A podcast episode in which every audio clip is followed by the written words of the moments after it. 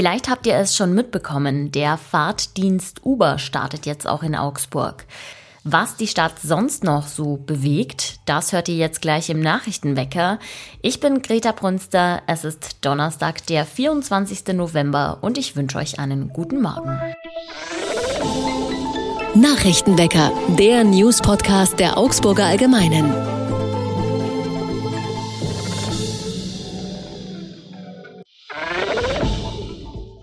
Die Taxis in Augsburg bekommen Konkurrenz. Der Fahrtdienstleister Uber ist jetzt auch in Augsburg verfügbar. Über die Uber-App kann man sich künftig einen Fahrer rufen, der einen dann am gewählten Standort abholt.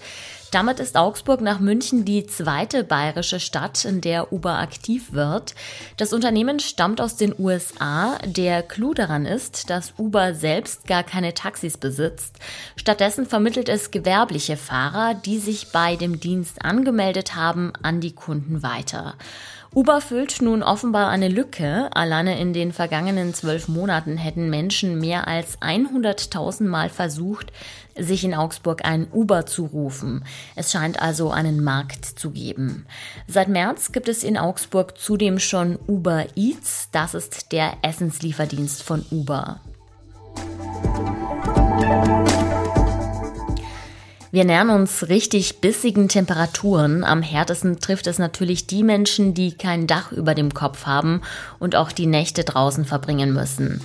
Eine Augsburgerin will Obdachlosen mit Spezialanzügen helfen, die gegen die Kälte schützen sollen.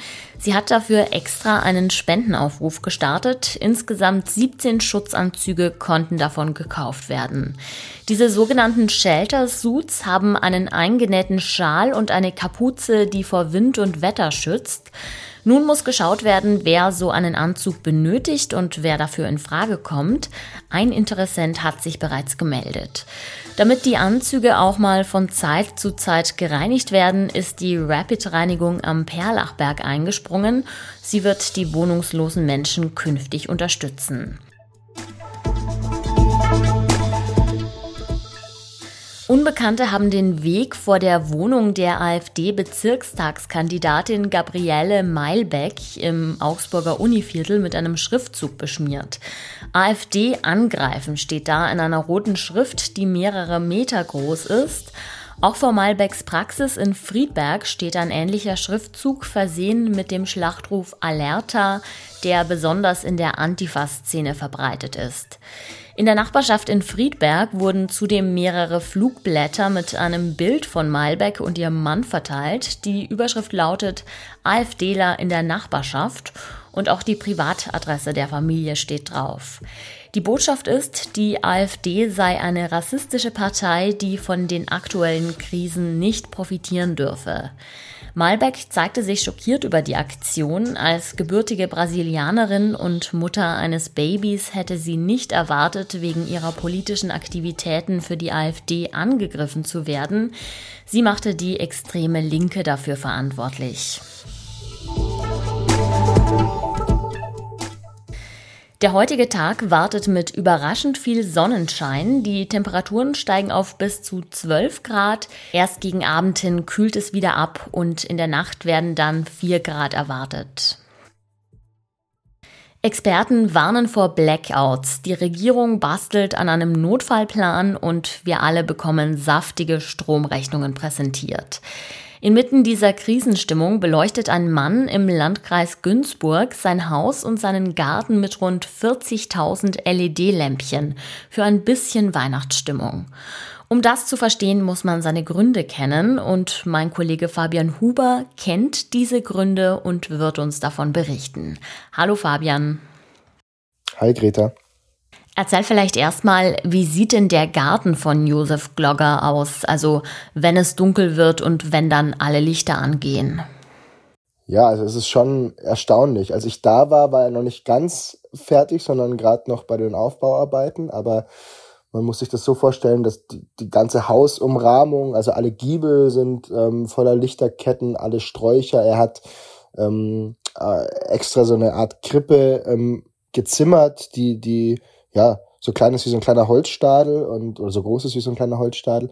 und ähm, hat dann noch so um die 25 Figuren, die er, die er noch aufstellt, also von der Heiligen Familie über Schafe, ein Rentier. Ähm, das heißt, der, der ganze Garten strahlt hell und ähm, ja, es ist schon beeindruckend. Ich habe es ja schon angekündigt, es gibt einen Grund, warum Glogger auch in diesem Jahr nicht auf die Beleuchtung verzichten will. Welcher ist das denn?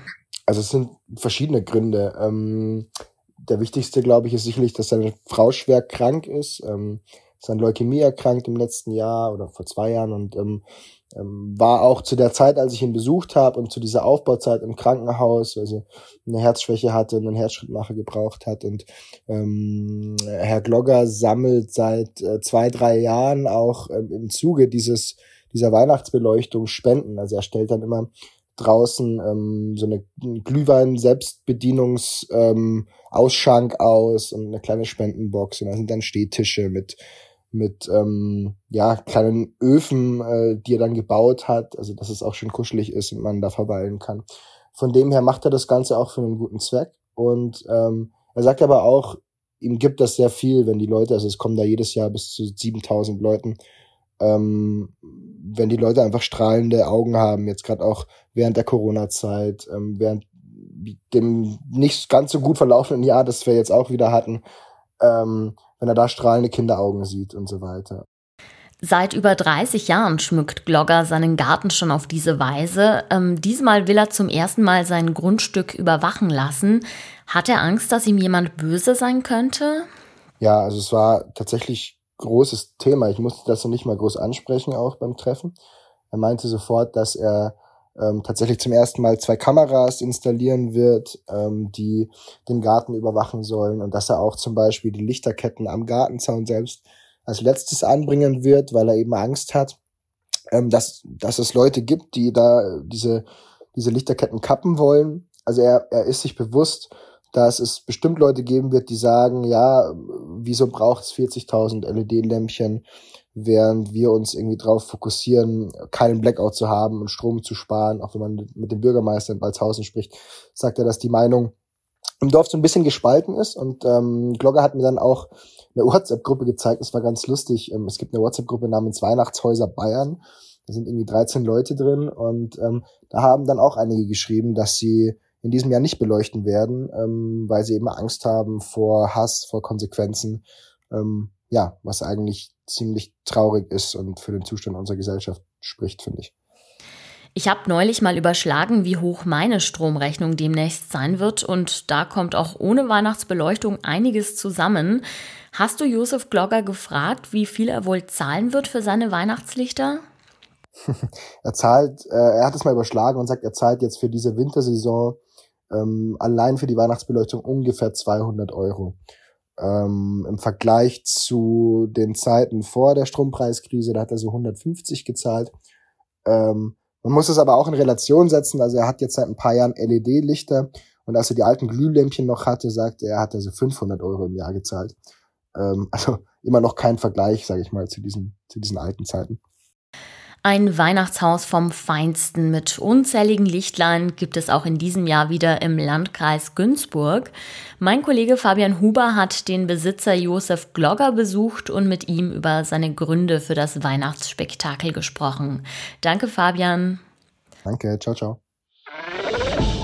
Und auch das ist heute noch wichtig. Deutschland verstärkt den Druck auf den Iran mit einem persönlichen Auftritt von Außenministerin Annalena Baerbock vor dem UN-Menschenrechtsrat. Dort geht es heute um die wachsende Gewalt des iranischen Sicherheitsapparats gegen die Protestierenden im Land. Die Sondersitzung findet auf Antrag Deutschlands und Islands statt. Normalerweise kommt an dieser Stelle immer eine lustige oder kuriose Meldung. Lustig ist es zwar ganz und gar nicht, was kürzlich in Manching passiert ist, aber schon ziemlich kurios. Diebe haben aus dem Kelten-Römer-Museum einen sehr wertvollen Goldschatz gestohlen. Dazu haben sie vermutlich mehrere Glasfaserleitungen in Manching manipuliert. Bei etwa 13.000 Haushalten ging das Internet nicht mehr. Für die Diebe war das aber praktisch, denn auch die Verbindung der Alarmanlage des Museums wurde dadurch gekappt.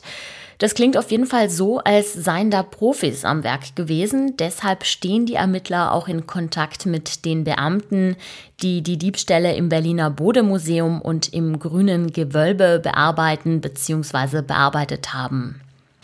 Wir halten euch im Nachrichtenwecker auf jeden Fall auf dem Laufenden. Für heute sage ich aber erstmal Tschüss. Mein Name ist Greta Brünster. Danke fürs Zuhören und bis morgen.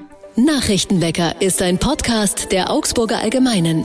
Alles, was in Augsburg wichtig ist, findet ihr auch in den Show Notes und auf augsburger-allgemeine.de.